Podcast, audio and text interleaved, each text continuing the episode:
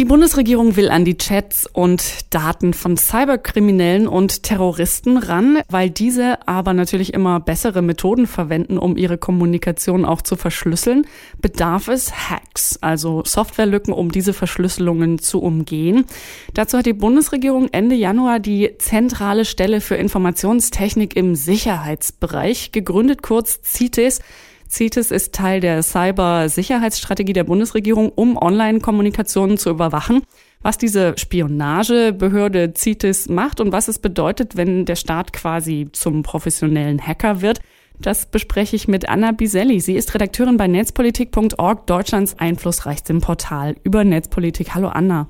Hallo. Wer steckt denn hinter CITES? CITES ist eine Planung vom Innenministerium und gehört zur sogenannten Cybersicherheitsstrategie. Das heißt, um offiziell die Cybersicherheit zu stärken, wird diese Behörde gegründet, die bestimmte Kompetenzen zusammenfassen soll, um Nachrichten zu entschlüsseln. Momentan sieht die Bundesregierung das Problem, dass mehr oder weniger alle Bundesländer auf eigene Faust versuchen, mit verschlüsselter Kommunikation umzugehen und da erhebliche Probleme bestehen, weil keines der Bundesländer genügend Personal hat und das alles nebenher läuft. Das soll jetzt zentralisiert werden. In CITES sollen die Bundespolizei, das Bundesamt für Verfassungsschutz und andere Behörden zusammen zusammenarbeiten. Das soll erstmal 40 Stellen umfassen, aber bis zum Jahr 2022 schon mit 400 Stellen ausgestattet sein. Wie genau soll CITES an Informationen von Kriminellen oder potenziellen Terroristen im Netz kommen? CITES ist selber nicht die ausführende Stelle. Das heißt, die Beschaffung der Informationen von den Kriminellen im Internet soll erstmal wie bisher auch über die Polizeien und die Kriminalämter geschehen. CITES ist mehr so eine Art Forschungsstelle, die daran arbeiten soll, Methoden zu entwickeln, um Kommunikation zu entschlüsseln, die dann anderen bereitgestellt werden sollen. Das heißt, CITES selber wird diese Ausführung nicht machen. Also das heißt, da sitzen hinterher trotzdem nochmal Menschen dran, die sich natürlich auch mit dem Hacken ein bisschen auskennen. Ist das so gedacht, dass es eben gerade nicht aus staatlichen Mitarbeitern besteht? Also ich meine, das würde ja zumindest nochmal eine andere Vertrauensbasis stecken. Warum genau diese Konstellation?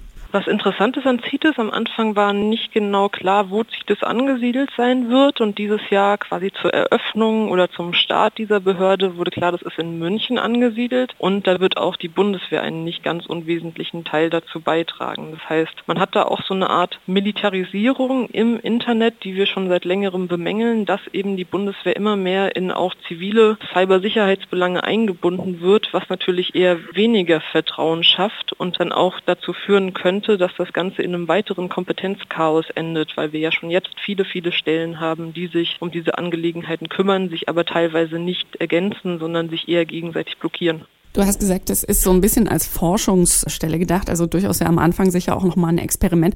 Wenn diese Informationen dann überhaupt erstmal gesammelt werden über potenzielle Cyberkriminelle oder Cyberkriminalität, was soll damit dann weiter passieren? Was ist der Zweck?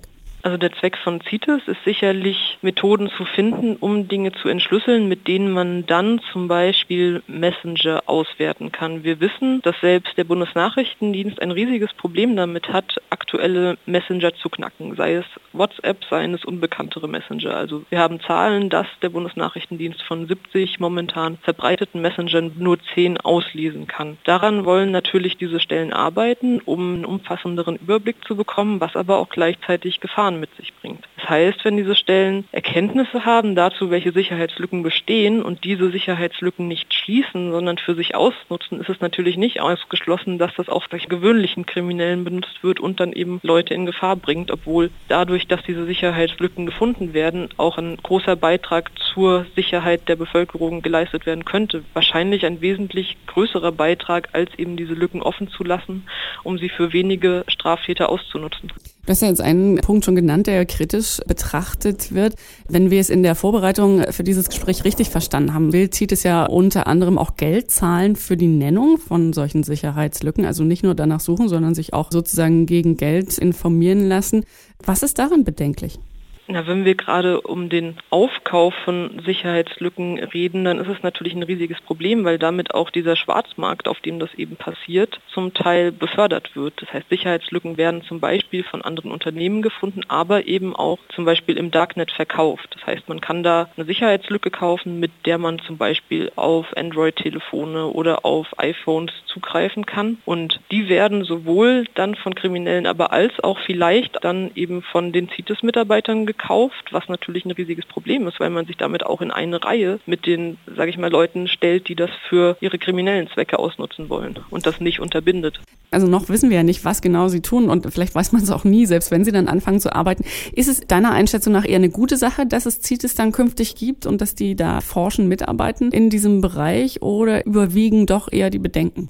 Ich glaube, die Ausrichtung, die CITES momentan hat, ist ziemlich katastrophal, weil ich sage mal, gerade aus einem gewissen Schutzgedanken eines Staates heraus wäre es viel sinnvoller, CITES oder eine andere Stelle zum Aufspüren von Sicherheitslücken dazu zu benutzen, diese dann auch zu schließen. Das heißt, Sicherheitslücken zu finden, das an die entsprechenden Hersteller zu melden und damit eben nicht nur Menschen in Deutschland, sondern auch Menschen in anderen Ländern, die zum Beispiel in autoritären Regimen leben, wo der Staat daran interessiert ist, die Kommunikation von Dissidenten und Oppositionellen zu knacken, damit zu schützen. Das wäre der wesentlich sinnvollere Weg und meiner Meinung nach auch der wesentlich rechtsstaatlichere Weg, den man gehen sollte, anstatt das für sich auszunutzen. Und wir haben ja auch durch die aktuellen CIA-Leaks von Wikileaks gesehen, dass auch die CIA Sicherheitslücken hortet und welche Probleme das dann eben mit sich bringt, wenn die Hersteller davon gar nichts erfahren, sondern später merken müssen, dass ihre Systeme unsicher sind und das nicht mitgeteilt bekommen, obwohl die Möglichkeit bestünde. Die Bundesregierung will mit der neuen Spionagebehörde CITES die Online-Kommunikation von Cyberkriminellen und möglichen Terroristen überwachen. Dieses Vorgehen wird von vielen kritisch betrachtet und eine davon ist Anna Biselli von netzpolitik.org. Anna, vielen herzlichen Dank für deine Einschätzung und das Gespräch. Dankeschön.